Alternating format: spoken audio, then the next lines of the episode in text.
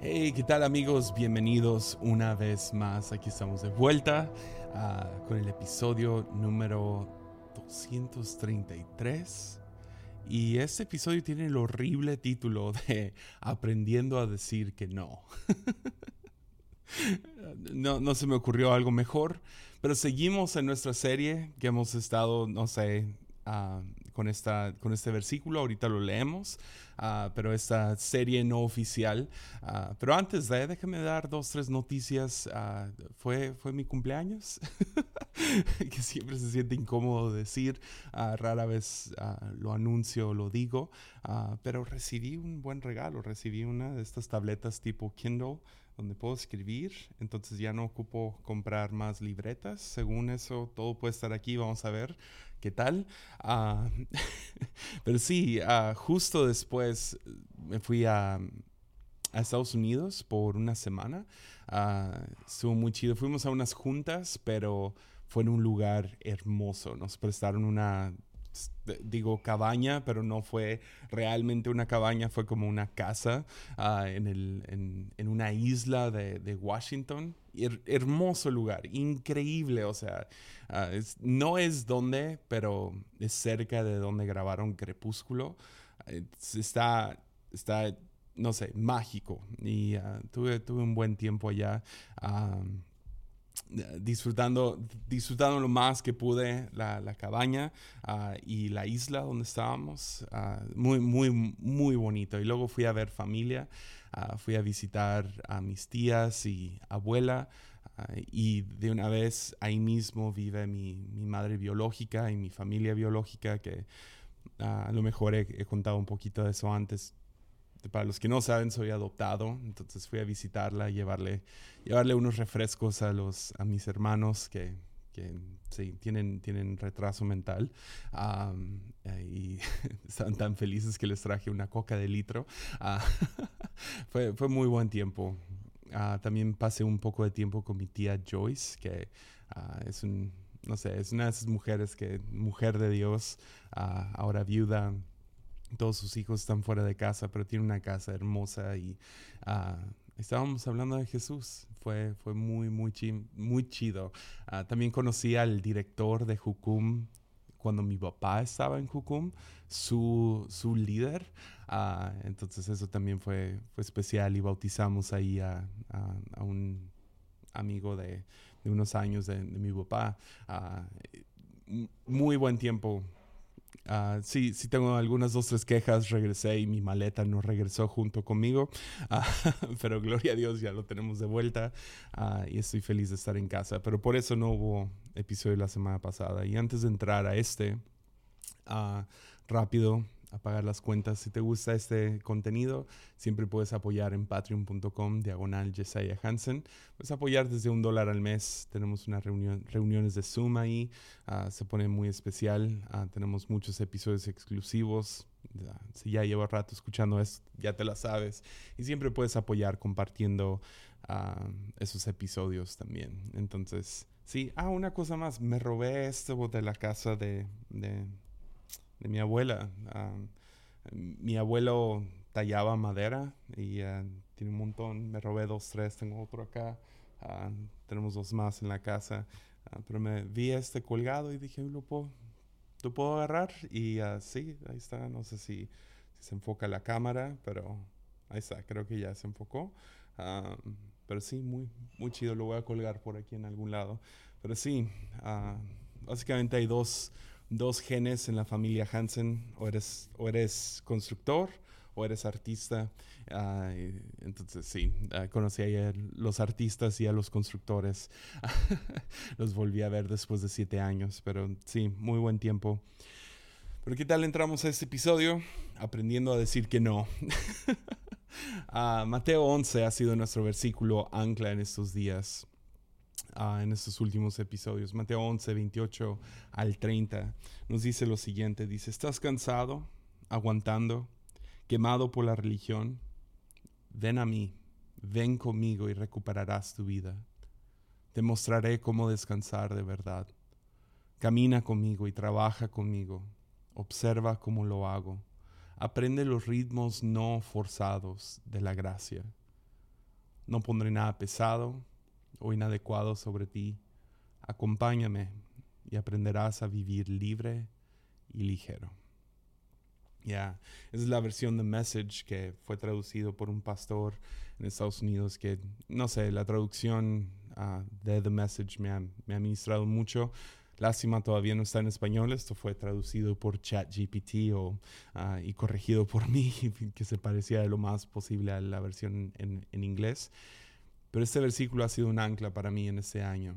Siento que este año ha sido un año difícil para muchos y a tal grado que, que, ya salen artículos acerca de la crisis mental, la pandemia de la crisis mental. Y, y, como lo digo, sospecho que no es tanto una crisis mental, más, más un alma fracturada, un alma llena de escombro y, y no sé, yo he estado en el proceso de estar tratando de limpiar y, y ver cómo veo diferentes cosas. Entonces, uh, sí, puedes ir atrás, puedes escuchar algunos de los episodios pasados. Hablé acerca del tiempo y nuestra relación con ella, uh, nuestra relación con el trabajo, uh, relaciones, diferentes voces en nuestra cabeza, filosofías, diferentes cosas así. Creo que vamos a hacer esto y un, un episodio más en este tema. pero sí, hoy quiero hablar acerca de cómo ¿Cómo decir que no? Pero realmente me quiero enfocar en esta palabra ligero, libre y ligero. no sé, tuve un momento, para los que no me conocen en persona, ah, no soy tan extrovertido como, como puedo aparentar ser desde la plataforma o desde aquí en el podcast. Ah, soy más introvertido ah, desde, desde niño he sido introvertido, me gusta estar a solas. Es una de las cosas difíciles de, viajar uh, junto con más gente. Uh, ese, ese, tiempo a solas lo aprecio tanto, de, de, nomás, ok, déjame desconecto de todos y, no sé, me, me inundo en mi celular o, o en mi compu y uh, pongo música o nomás estoy a solas un ratito, poder sacar la panza por un momento o lo que sea. Desde niño siempre he sido bastante introvertido y como en todo hogar, uh, pasamos por momentos más intensos, hay, hay, hay, más ruido en la casa y, y cuando eso sucedía, uh, como compartía cuarto con mi hermana, me iba. Uh, y mi mamá, por alguna razón, me lo respetaba mucho. Ahora volteo atrás y digo, eh, era un poco peligroso, ¿no? No sabes dónde están tus hijos, pero bueno, fueron otros tiempos. pero pero me no me escapaba de que, ah, me voy, me voy a largar. No era nada así, pero sí me iba de la casa y tenía mis tiempos a solas. Y ah, por un rato, mientras crecí en Mazatlán, ah, vivíamos cerca de la playa, pero no era una playa donde podías ir a nadar, eran como piedras como grandes rocas y, estábamos como que en la cima, ¿no? Si, si, si, ubicas Mazatlán, vivíamos en olas altas, entonces era un, un espacio así, había algunos como que terrenos baldíos donde crecía mucha, uh, mucha naturaleza y lo que sea, ¿no? No era tan bonito, pero iba y me escapaba y, y oh, es, en este viaje me estuve acordando de cómo, cómo hacía eso y algunos momentos que tuve donde sentí como que no sé, volteando atrás, volteando en retrospectiva, creo que tuve dos, tres momentos bastante claves con Dios antes de realmente darle mi vida a Cristo. Y uno de los que me acordé fue, yo creo que, que tenía unos 15 o 16 años, porque lo seguí practicando cuando nos mudamos a Tepic y uh, buscaba lugares donde, donde irme y no era necesariamente a orar ni nada, era para estar a solas, salirme de la casa un ratito. Y teníamos un parque cerca y me iba a ese parque o a veces iba y uh, patinaba y, y, me iba y caminaba y seguía nuestro canal que está por todo Tepic. Pero más o menos a los 15, 16 descubrimos un cerrito aquí cerca de la iglesia, uh, un cerro de Jal y, me iba. no, no, no, sé qué me llevaba esto, pero si me sentía deprimido, frustrado o nomás necesitaba un tiempo a solas, lejos de todos. Esto es antes de tener un celular, esto es antes de tener los iPods y todo eso. Iba y, y caminaba y me iba a buscar un lugar a solas. Y ah, aún antes de darle mi vida a Cristo. Y hubo una temporada en específico donde me encontraba muy frustrado o amargado contra la iglesia, contra Dios y a lo mejor fue más adolescencia, pero hay broncas con chicas o lo que sea, broncas con amigos, pero, pero toda mi, mi adolescencia no tuve muchos amigos. Y en esa temporada estaba muy frustrado, amargado, enojado con el mundo. También ah, he hablado de esto antes, pero tenía una grave adicción a pornografía. Entonces creo que esa culpabilidad aparte y las cosas que estaba viendo en internet y, ah, y un día me acuerdo que me fui a caminar y fui a este cerro de Hal. Y uh, literal me acabo de acordar de esto y no sé, fue, fue un momento muy especial. Perdonen que lo esté comentando, pero, pero me, me, me, trajo casi a lágrimas porque estaba amargado contra la iglesia, estaba amargado contra Dios, estaba amargado contra el mundo. Y, y un día subí allá y me acuerdo habíamos agarrado un sofá, dos, tres personas y eh, todo feo y echado a perder, lo encontramos en la basura, pero lo pusimos allá y me sentaba de esta cosa y subí un día y fui allá solo y me senté y más pensando en cosas y escuchando los, los diferentes carros pasar por libramiento cerca y, y me acuerdo ese día en específico había mucho viento y se escuchaba a través de todas las plantas y el baldío, ¿no? De, no había árboles grandes, pero pues, había estos como diferentes, no sé, matorrales o lo que sea. Y estaba pasando el viento y no se escuchaba, me imagino que te lo puedes imaginar, pero el... Y me acuerdo qué tan hermoso se escuchaba este viento. Ah, tuve uno de esos momentos, ¿no? Nomás escuchando el viento viendo hacia la distancia y, no sé, hasta, no sé, me, me, pone un poco emocional ahorita, pero me acuerdo que podía escuchar casi, casi mi nombre, ah, no, no completo, no Jesiah, pero podía escuchar en el viento Jesse, que es como todos mis amigos me llaman, pero podía escuchar Jesse. Y me estoy acordando de esto el otro día y no sé, a lo mejor no, a lo mejor estoy fantaseando cosas de mi pasado, a lo mejor fue el momento, uno ve cosas en las nubes o escucha cosas en el, en el aire, pero genuinamente creo que sentí la presencia de Dios ese día. Y no nomás lo sentí, pero lo escuché llamando, llamándome por nombre. Un suave susurro, dándome aliento en ese momento.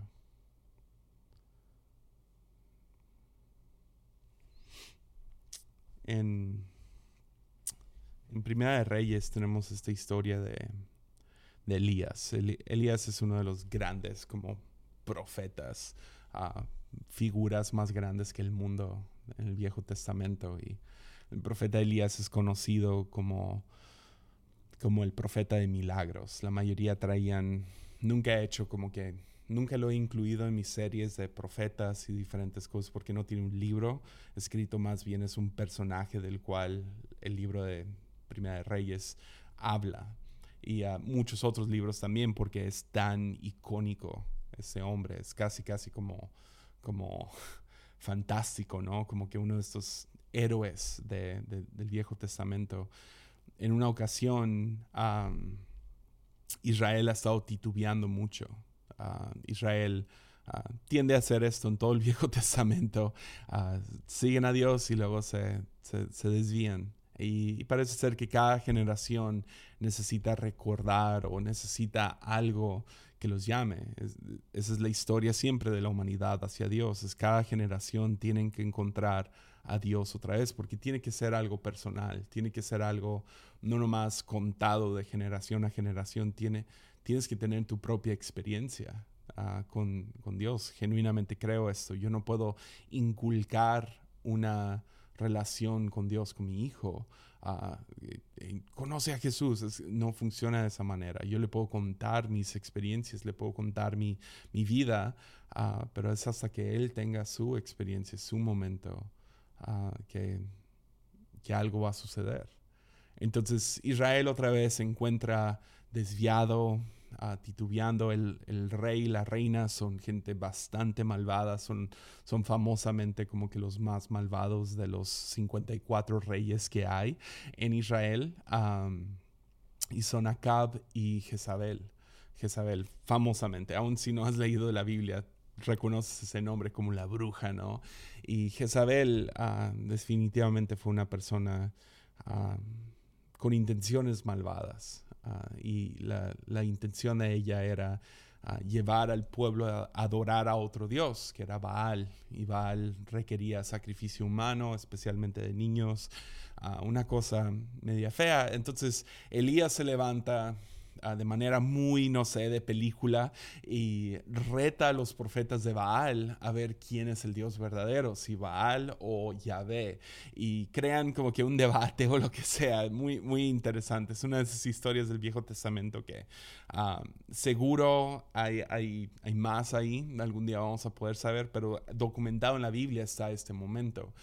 Ah, y el, lo que llama a ser Elías es, ok, vamos a poner un sacrificio sobre un altar y el Dios que responda con fuego, uh, que es el verdadero Dios. Entonces, a presencia de todos los israelitas y aparentemente de mucha gente, uh, los, los profetas de Baal van primero y ellos hacen todos sus rituales y todo, y Baal nunca contesta. Elías bastante antagonista, empieza a burlarse de ellos, a lo mejor tus dios, sus dioses están en el baño, están ocupados, y uh, luego Elías va y ora bastante sutil, uh, muy sencillo, es más, le echa un montón de agua encima del altar y, y Yahvé contesta, no, Dios contesta con fuego y no nomás uh, consume el, sacrificio, pero todo el agua y todo lo que hay.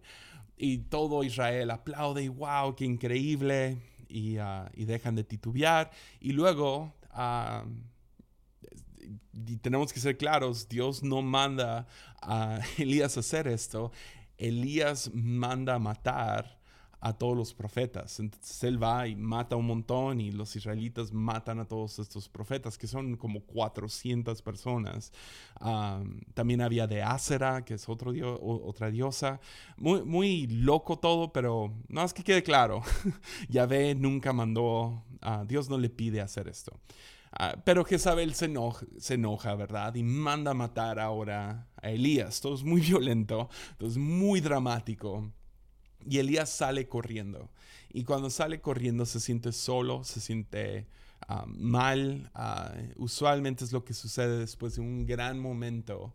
Uh, siempre viene la caída. Es como, por favor, no hables conmigo los lunes después de haber predicado todo el domingo, ¿verdad? Es como, después de vivir acá arriba, ¡boom! llega el bajón. Y, el bajón de, de, Elías, igual como su, alta, uh, es, bastante dramático. Uh, la cosa la cosa no se ve bien. Se deprime a tal grado que se quiere suicidar. Uh, quiere morir, no, no quiere vivir más. Entonces, un ángel llega, le da de comer, hemos hablado de eso antes aquí en Armadillo, uh, pero le da de comer, lo, ayuda a dormir, pero luego cuando terminan estos días de, de, de, no sé, rehabilitarse, lo manda al monte Sinaí. Y el monte Sinaí uh, representa como que el hogar de Dios, porque en aquellos tiempos, en civilizaciones antiguas, se creía que, que los dioses vivían en, en los, en, en, las montañas, ¿no? Y parece que Israel también como que adoptó esto, y Dios, siendo el buen misionero que es, uh, va y los visita ahí. Entonces, en el monte Sinaí, uh, Elías tiene una experiencia dramática también ahí en el, en el cerro, en, el, en la montaña, en el monte. Y ahí es donde encontramos nuestro versículo de hoy, Primera de Reyes 19, del 9 al 13. Dice entonces el Señor le dijo a Elías, recuerda, ya está acá arriba, está en una, está en una cueva. Dios le pregunta, ¿qué haces aquí, Elías? que quede claro, ¿no? eso no es porque Dios no sabe, no sabe por qué está ahí. Uh, el ángel lo mandó, Dios lo mandó. Uh, está preguntando eso por el bien de Elías. Quiere que Elías llegue a la conclusión de, por qué estoy aquí, ¿no? Porque la pregunta es más, es más uh, profunda que simplemente, ¿qué haces aquí? Es, ¿qué haces aquí? ¿no? Entonces Elías responde, he servido con gran celo al Señor Dios Todopoderoso, respondió Elías, pero el pueblo de Israel ha roto su pacto contigo, derribado tus altares y mató a cada uno de tus profetas. Yo soy el único que queda con vida y ahora me buscan para matarme a mí también. Ahora, no es cierto, ah, no es el único. Ah, acaba de tener una gran batalla, pelea, debate ah, con los profetas de Baal y la mayor, muchos de los israelitas se convirtieron en ese momento, reconocieron que Yahvé era el verdadero Dios y todo eso. Entonces, no, ah, entre paréntesis, ah, nunca vemos el mundo con claridad cuando estamos deprimidos. no, no vemos las cosas bien. y Elías no está viendo las cosas de manera clara porque está deprimido. entonces se siente como el único, bla, bla, bla. El Señor le dijo, sal y ponte de pie delante de mí en la montaña. Mientras Elías estaba de pie ahí, el Señor pasó y un viento fuerte e impetuoso azotó la montaña. En otras traducciones dice que destruyó la montaña. Ah, lo, derribó, el, el, viento era tan fuerte. Y luego dice, la ráfaga fue tan tremenda que las rocas se aflojaron, ah, pero el Señor no estaba en el viento. Después del viento hubo un terremoto, pero el Señor no estaba en el terremoto.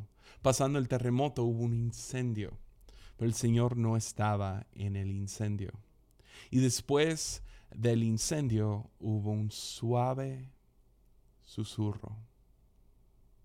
Cuando Elías lo oyó, se cubrió la cara con su manto, salió y se paró a la entrada de la cueva.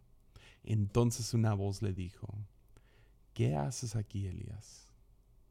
¿Qué haces aquí? Ahora, ah, a lo mejor nada que ver, pero ah, yo creo que eso fue una visión.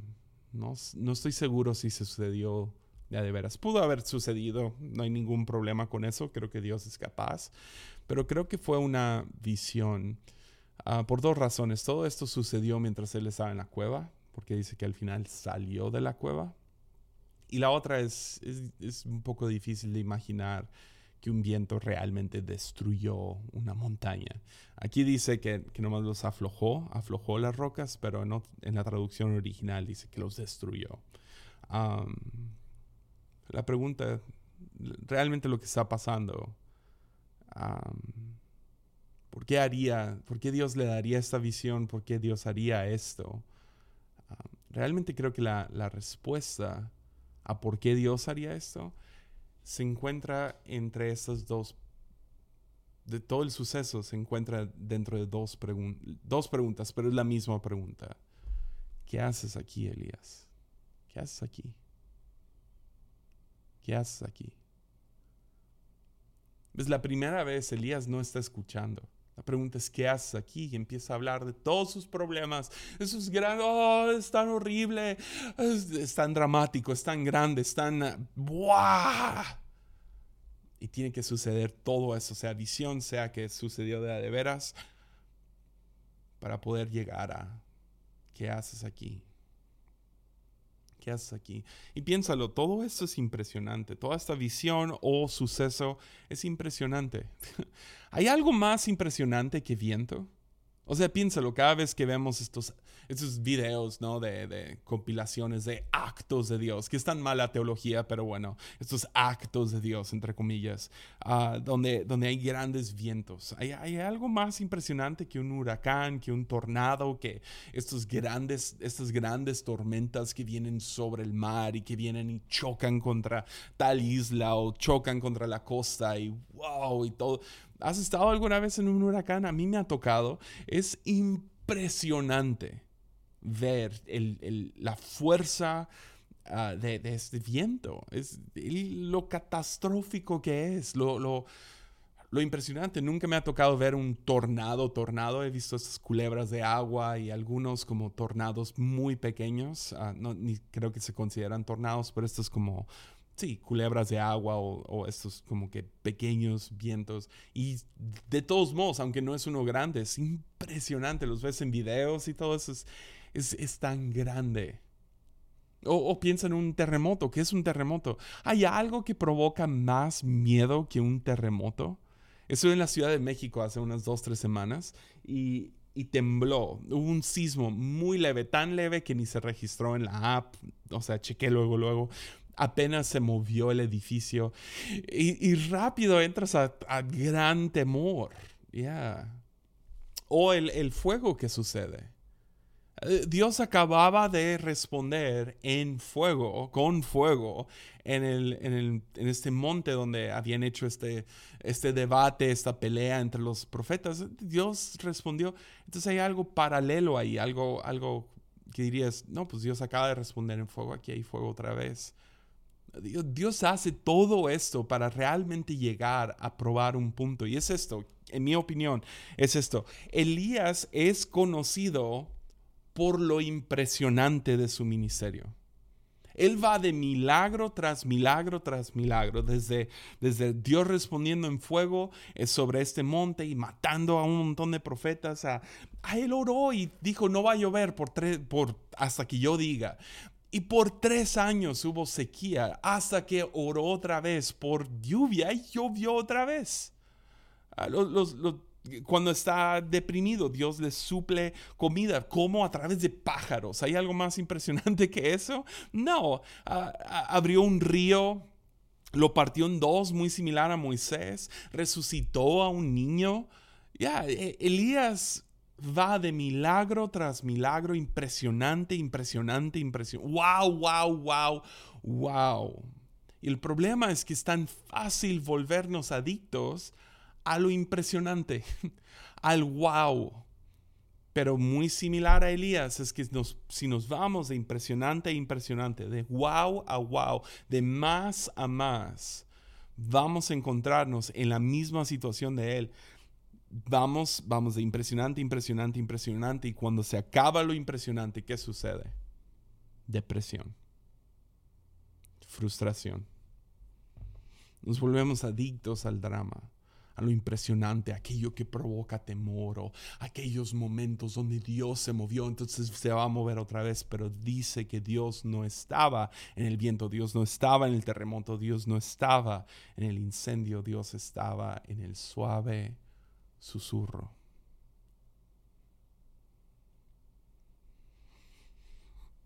¿Ves? Yo, yo genuinamente creo que Dios es capaz de lo impresionante. Lo he visto Ah, quisiera verlo más en mi vida, quisiera verlo en nuestra iglesia, quisiera verlo en tu vida. Milagros impresionantes, momentos que dices, esto fue un aguas en mi vida, qué increíble lo que Dios hizo. Dios es capaz de lo impresionante. Dios es capaz de, de, de mandar un viento que destruye una montaña. Claro que sí. Pero lo que Elías tenía que aprender es que no es ahí donde Dios vive. Es fácil cuando vas de impresionante a impresionante. Asociar lo impresionante con Dios, con la presencia de Dios. El chiste, y ya, ya voy a dar como que la idea principal y luego vamos a requintear un poquito.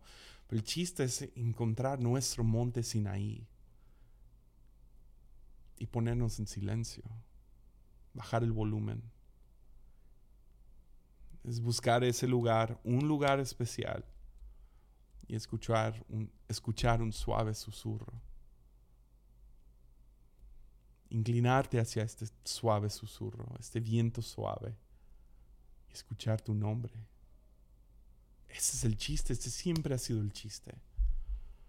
Pero nos volvemos adictos al wow. para alguien como yo que crecí dentro de la iglesia pentecostal, Ah, y me imagino dos, tres de ustedes también. Ah, es tan fácil encontrarte buscando a Dios en el wow. Buscar, buscar a Dios en lo impresionante. Los grandes servicios donde se llenó el lugar y hubo milagros y el profeta dio palabra y Dios arregló caries con oro y uh, gente cayó en el espíritu y eh, los inválidos se pararon y los ciegos vieron. O sea, he visto dos, tres cosas impresionantes. y, reconozco que es muy fácil. La, otra es el temor, ¿no? Es este temblor, cuando tiembla. Eh, es, es muy loco cómo he predicado ya por más tiempo en mi vida de lo que no he predicado. O sea, empecé a predicar desde los 19 cada semana, a veces dos, tres veces a la semana. Y entonces puedo medir qué le gusta a la gente y qué no. Y usualmente cuando hablo acerca de cosas que dan miedo, yeah. cuando hablo acerca de temor, cuando creo un ambiente de temor, temor a Dios, o temor al infierno, temor al castigo, temor a... Es tan fácil, es tan Tú quieres predicar un, mensaje donde todos están llorando al final y todos levantan la mano en el momento que dices, ¿quieres recibir a Cristo en tu corazón? Crea temor. El terror de quién es Dios, lo grande, lo impresionante. O la otra es nostalgia, ¿no? esos esas sendas antiguas. Ya, tenemos que regresar a las sendas antiguas. Realmente es nostalgia. Es porque Dios respondió en fuego la vez pasada. Esperamos que va a responder con fuego hoy. Pero otra vez, Dios, Dios es capaz de lo impresionante. Hay veces, hubo una vez que estuve en un servicio y estaba una, una pastora orando por, por personas y llegó conmigo y empezó a orar por mí y fue tan abrumante la presencia de Dios que literal le dije, ya no, ya no, ya no. O sea, hay, hay veces que el terror, el temor de la presencia de Dios, sí, hay algo ahí, Dios es capaz de lo impresionante. De, de, causar el, momento de uh, miedo de no puedo creer que Dios está aquí. O la nostalgia. Dios puede Dios lo hizo ayer y esperamos que Dios lo va a hacer hoy. Y aunque Dios es capaz de lo impresionante, otra vez Dios no habita, no vive ahí, Él vive en el suave susurro. Es, es como, no sé, estoy hablando más a pentecostales por un momento, ahorita llegamos a todos los demás. Pero querer buscar a Dios solamente en lo impresionante o, en el terror o en la nostalgia, en, el viento, en el terremoto, en el fuego, eh, es lo equivalente a querer construir un matrimonio basado en sexo. Estos momentos de, de, gran terremoto. Ya. Es, es como intentar, no sé, sí, construir tu matrimonio basado en, momentos de gran fuego y gran nostalgia y gran, no sé, lo impresionante. Y, ah, no, no va a sobrevivir. No funciona así. Un matrimonio tiene que sobrevivir con con los momentos, los, los, los, suaves cariños, los momentos donde hay palabras de afirmación dadas uno sobre el otro, donde peleamos la batalla juntos, donde vivimos la vida cotidiana día tras día. A veces, a veces puede aparentar ser bastante aburrido, pero eso es lo que construye el matrimonio. No nomás momentos de gran drama.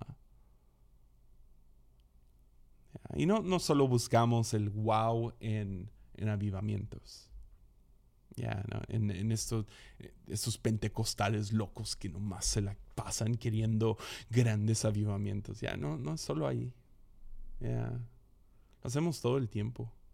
Que si no lo encuentro ahí, lo voy a buscar en otro lugar, porque es parte de nuestra naturaleza buscar el wow, buscar el impresionante, buscar lo impresionante, lo grande, lo wow, lo uff, lo, lo qué increíble, ¿verdad? Es por eso que tenemos lenguaje en iglesias donde, wow, no te pierdas el próximo servicio, va a ser increíble, porque estamos tratando de, crear la expectativa de impresionante que Dios se va a mover de manera impresionante. Pero como lo digo, no nomás lo buscamos en Dios, es más, lo que, lo que he visto suceder, especialmente en estos años, es que cuando ya no lo encuentras en el avivamiento, en la conferencia, en tu iglesia, lo vas a buscar en otros lugares. Porque somos adictos al wow, a lo impresionante. No sé, vayamos a, a, Génesis 3, al jardín, ¿no? ¿Qué sucede ahí? nos dice, Génesis nos dice que, que Dios caminaba con Adán y Eva por, por medio, en, el día donde, el tiempo del día donde había una brisa fresca del atardecer. Ya, Dios habita en este susurro, en este suave viento, en la brisa fresca. Y ahí es cuando Dios venía y visitaba a Adán y Eva. Pero ¿qué sucede? Esta, esta serpiente, ¿qué hace? Sí, engaña a Eva, engaña a Adán y llama la atención hacia qué? Hacia ese árbol. ¡Wow! Mira este árbol, mira este fruto. O sea, qué aburrido caminar con Dios, qué aburrido pasar la tarde con Dios, qué aburrido. O sea, ¿quién eres? ¿Nomás su, su, su mascotita ahí? No, no, tú puedes ser Dios. Yeah. Puedes ser igual que Dios. Ya no tienes que ser su pequeña mascota. Tú puedes ser igual o equivalente a Dios. Entonces les llama la atención al árbol y nomás, o sea, quédate con eso, ¿ok? Si no te quedas con nada más en toda esta enseñanza, quédate con esto, por favor. Entre más miras algo, más lo quieres. E, es la razón, ese, ese es como que el, uno de los, los básicos de mercadotecnia. Si yo te muestro vez tras vez, tras vez, tras vez, tras vez, la misma cosa que tú no tienes, eventualmente lo vas a querer. Es más, no nomás lo vas a querer, vas a empezar a sentir que lo necesitas. Ya. Entonces la serpiente viene y nos engaña a todos. Nos dice, hay más, hay más, hay más. No estás completo. Necesitas más, más, más, más. Vamos de lo impresionante a lo impresionante. Y luego lo mezclamos con lenguaje cristiano y decimos vamos de gloria en gloria, en victoria en victoria, cuando realmente somos igual que Elías, adictos a lo impresionante y cuando se acaba eso, estamos deprimidos y no sabemos por qué. La razón que Dios le da esta gran visión a Elías es para enseñarle, mi hijo, yo no vivo ahí. ¿Quieres conocerme bien? Bájale el volumen. Podemos regresar al jardín de Edén Caminamos en la brisa fresca de la tarde. Pero no, queremos más. Y eh, para algunos sí, el más es avivamientos, ¿no? Es, es, regresar a las sendas antiguas o qué es lo que Dios va a hacer mañana o el temor de Dios. Eso es lo que necesita la generación. Y viene y sí, viene y hay cierta verdad ahí, pero la verdad es que todos estamos en búsqueda de más, más, más, más, más, más. Eso es más, más. ¿Dónde está el, próximo, el próximo, ¿cómo, se llama? La próxima como high, el próximo, uh, el próximo, la próxima cosa emocionante. Y si no lo encontramos en la iglesia o en conferencias o en Dios, lo vamos a buscar en la escalera del éxito y lo vamos a escuchar, buscar en lo nuevo. Uh, ya salió el iPhone 15. Uh, ¿qué tiene de diferente? Ah, ya viste que tiene USB-C, lo necesito ya. El mío tiene el otro. Ya. Es el más, el más, más, más, más. ¿Cuál es el próximo escalón? ¿Cuál es la próxima cosa? ¿Cuál es la próxima experiencia que puedo tener? Ya fui a tal país, ¿cómo le hago para ir a otro país? Y pensamos que ahí es donde está Dios, ahí está Edén, ahí está Shalom. Entonces buscamos toda oportunidad para ir, seguir hacia adelante más, más, más, más, más, más, más, más, más, más, más. Y, es más, algunos, los padres que me están escuchando, a lo mejor, entonces, no, yo, yo no hago esas cosas. Hay muchos que lo hacen a través de sus hijos, porque ¿quién quiere tener un hijo ordinario? Entonces queremos que nuestro hijo sea un, el próximo Mozart o el próximo Messi o el próximo Einstein. Entonces lo tenemos en 10.000 cursos a la semana. Entonces cinco días a la semana está en tal entrenamiento, en tal clase, agarra todo tipo de instrumento. Usualmente esto está más alineado con gente con privilegio. Pero los, los, o sea, ¿quién quiere tener un hijo ordinario, normal? No, tiene que ser extraordinario. ¿verdad? Tiene que ser wow. Entonces vivimos lo que anhelamos para nosotros y lo inculcamos a nuestros hijos Porque queremos vivir el wow a través de ellos. Algunos dicen, no, yo estoy contento donde estoy, pero tú buscas el wow a lo mejor a través de entretenimiento. Te identificas con ciertos actores, con ciertos personajes o televisión. Es como mi vida es aburrida, entonces voy a vivir a través de, y tú nombras la telenovela, la serie, el Netflix, películas. ¿Cuántas suscripciones tenemos? ¿Por qué? A lo mejor porque somos adictos al wow.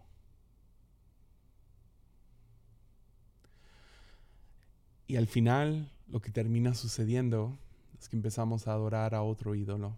Hemos hablado de varios ídolos en, estos, en esta serie. El otro ídolo es el Dios de ocupado. Estoy ocupado. Ocupado, ocupado, ocupado. Ocupado en los cursos de mis hijos, ocupado persiguiendo la próxima emoción, ocupado trabajando para subir esa escalera, ocupado viendo televisión. Estoy ocupado, ocupado, ocupado.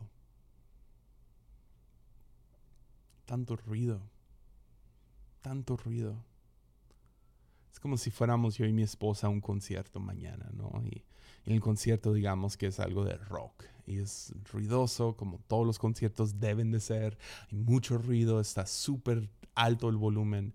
Y luego yo, a una distancia, le empiezo a susurrar, hey, te amo, ella va a seguir acá en su papel de rock. No creo que Mimi nunca haría esto, pero bueno, digamos que está bailando. Y, uh, y yo nomás volteo y le digo, hey, te amo, Mimi, te amo. No me va a escuchar, porque está en un concierto de rock. Pues tú y yo, ¿cuánto no vivimos en un modo concierto de rock todos los días, todo el día? Constantemente entretenidos, constantemente ocupados, constantemente persiguiendo la próxima emoción. Vivimos con tanto ruido solo para darnos cuenta que el Señor no está ahí. No está ahí. Entonces, al principio de, de este año, del 2023, hice, hice una pequeña serie acerca de Dios que se esconde, ¿no? Hablé de la noche oscura del alma, el episodio de Picaboo. Y la verdad es que ahora ya en retrospectiva puedo ver un poquito más de qué es lo que estaba sucediendo. Había mucho ruido. Estábamos pasando por mucho, había mucho drama y me encontré bastante deprimido porque no podía escuchar la voz de Dios. Nunca sabía de qué, de qué grabar, de qué predicar, no, cada vez que, me sentaba a tener algún tipo de devocional, no sentía que escuchaba a Dios. Pero ahora en retrospectiva, volteando atrás, había tanto ruido que no significa que Dios se quedó callado. No, no creo que pasé por una noche oscura del alma, aunque creo todo lo que, lo que enseñé en, esa, en ese podcast y lo prediqué aquí también. Y sí, muchos pasamos por eso, pero ahora volteando atrás, no creo que fue una noche oscura había mucho ruido. Y tuve que aprender a decir que no. Tuve que disciplinarme. Eh, tuve que cambiar cómo era mi agenda para poder aguantar los nuevos estreses que entraron a mi vida. Ah, ahora ya siento que estoy en un poco más de un fluir con esto, pero tuve que disciplinarme. He estado hablando acerca de mis tiempos a solas con Dios en los últimos meses tuve que ser mucho más intencional, disciplinarme, decir, no, no voy a despertar en la mañana y primera cosa que abro es el TikTok, aunque es tan divertido hacerlo, pero tuve que decir que no. Tuve que disciplinarme a bajar el volumen y escuchar el suave susurro de nuevo.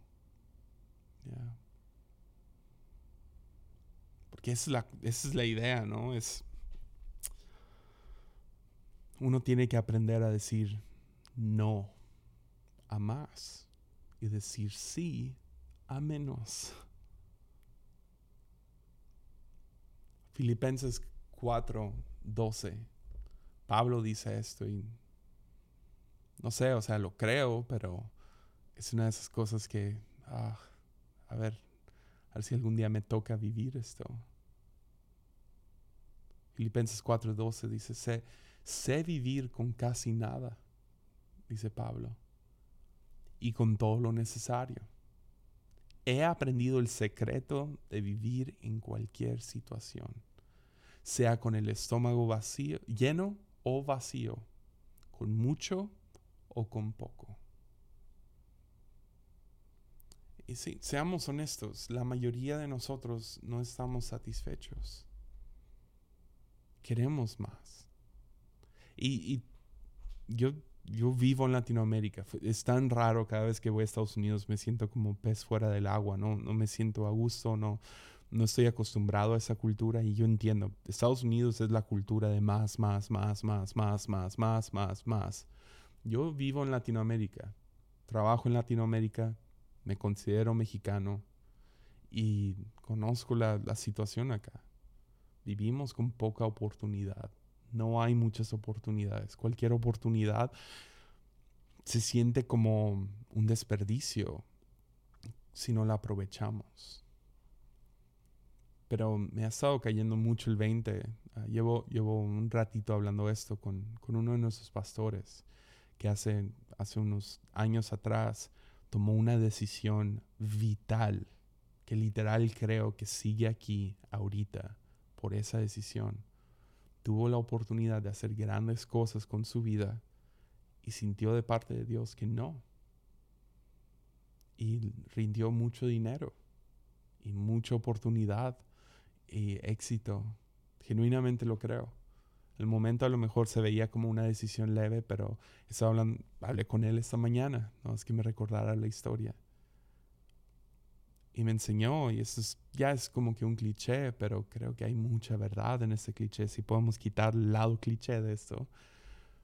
Pero la verdad de no porque puedes hacer algo, debes hacerlo.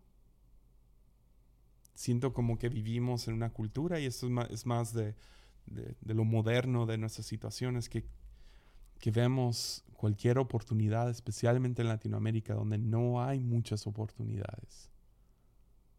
Decimos, pues si está la oportunidad de estudiar eso, de tomar ese trabajo, de subir un escalón, de comprar eso, de pagar por esa suscripción, de llevar a mis hijos, pues debería de aprovecharla porque no todos lo pueden hacer. Es como esta, esta idea de que no dejes comida en el plato, pues porque hay niños en África que están muriendo de hambre, entonces deberías de comerte todo. No siempre, y te hablo como un gordito, no siempre tienes que comer todo lo del plato. Porque no nomás porque puedes significa que debes de, que debes, que debes de hacerlo. Algunos tus padres sacrificaron mucho para que tú tuvieras la oportunidad pero no significa que debes de hacerlo.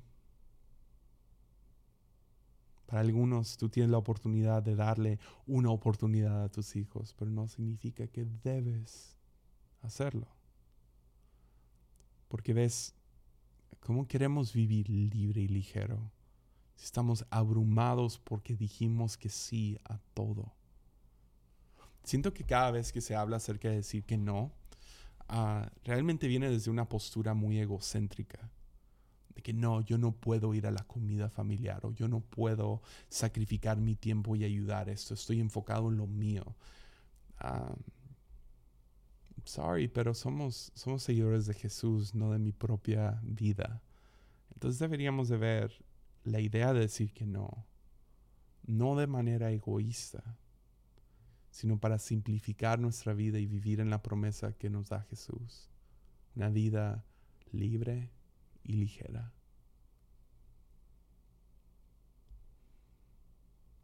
Porque cuando rindo mi vida a Jesús, también rindo mis oportunidades. Y no sé cuánta gente en mi vida que conozco que se les dio una oportunidad y como pastor nunca quieres decir, no, qué horrible, o sea, qué horrible, pero luego, luego podías ver, eso no es lo correcto, no es, la, no es el camino correcto y nunca le he dicho a alguien que no, no lo haga, pero ha habido tantas veces que nomás quiero gritar, no, piensa en todo lo que vas a perder por lo poco que vas a ganar. Sí, vas a ganar unos un porcentaje más de dinero. Vas a, sí, chido, gente, vas a tener tal nombre en tu diploma. Ah, ya, a lo mejor sí, tu hijo va, va a saber tres instrumentos. Sí, a lo mejor vas a poder vivir un poco mejor, pero no nomás porque puedes significa que debes. Y cuando le rendimos nuestra vida a Jesús, también le rendimos nuestras oportunidades. Yo sé que a veces son escasas. Entonces digo esto con mucho cuidado. El chiste es cuando se da una oportunidad, no nomás brincar a la conclusión de que, pues si se dio, entonces tiene que ser de Dios. No. No, a veces tienes que pausar, buscar tu propio monte Sinaí y esperar ese suave susurro bajarle el volumen de todo, simplificar nuestras vidas, para poder decir que sí cuando más importa. Entonces, ¿cuánto cambiaría tu vida si rindieras cada oportunidad a Jesús? Es lo que me impresionó de este pastor. Aquí le decimos monkey. no, no, fue mi idea apodarlo de esa manera. Pero me encantó que inició algo y, y cuando estuvo en silencio, cuando bajó el ruido de todo, le preguntó a Dios, ¿debería hacer esto? Y Dios le dijo que no. Me ha pasado eso dos, tres veces en mi vida, Dios me dice que no. He tenido oportunidades para ir a trabajar a otros lugares, de mudarme, de una de las que más me costó, me acuerdo, tuvimos una conferencia aquí en Tepic muy exitosa. Hasta anunciamos al final, nos vemos el próximo año. Y en cuanto lo anunciamos, escuché a, a Jesús decirme, no, no, no te van a ver el próximo año. Entonces dejamos de tener conferencias de jóvenes.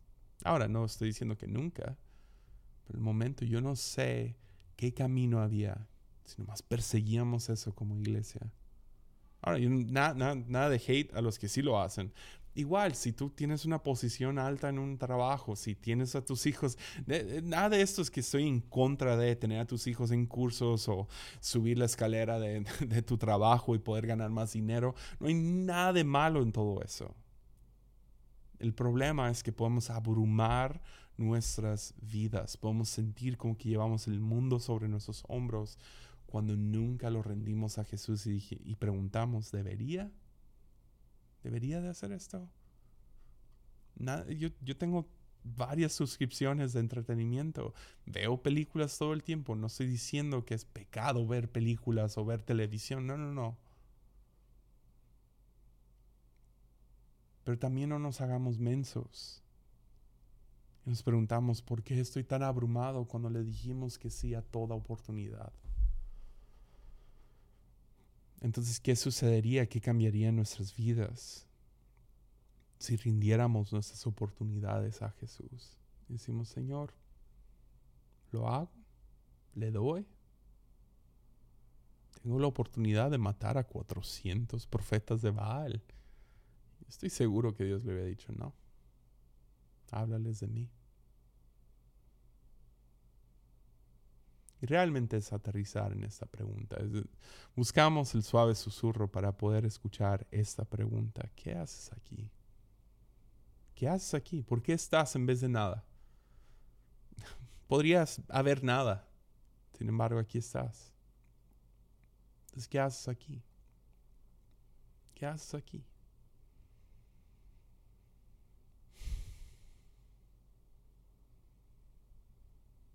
Te aseguro que tu vida no, es, no, no existes, no estás aquí para mantenerte ocupado toda tu vida. Come on. Genuinamente creo que es para... Y puedes decir eso de diez mil diferentes maneras, pero estamos aquí para habitar en el suave susurro, en la brisa fresca de la tarde y escuchar nuestro nombre.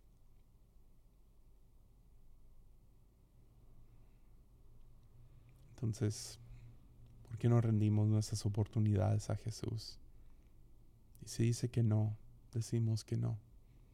pausamos nuestros días y nos disciplinamos a buscar ese suave susurro.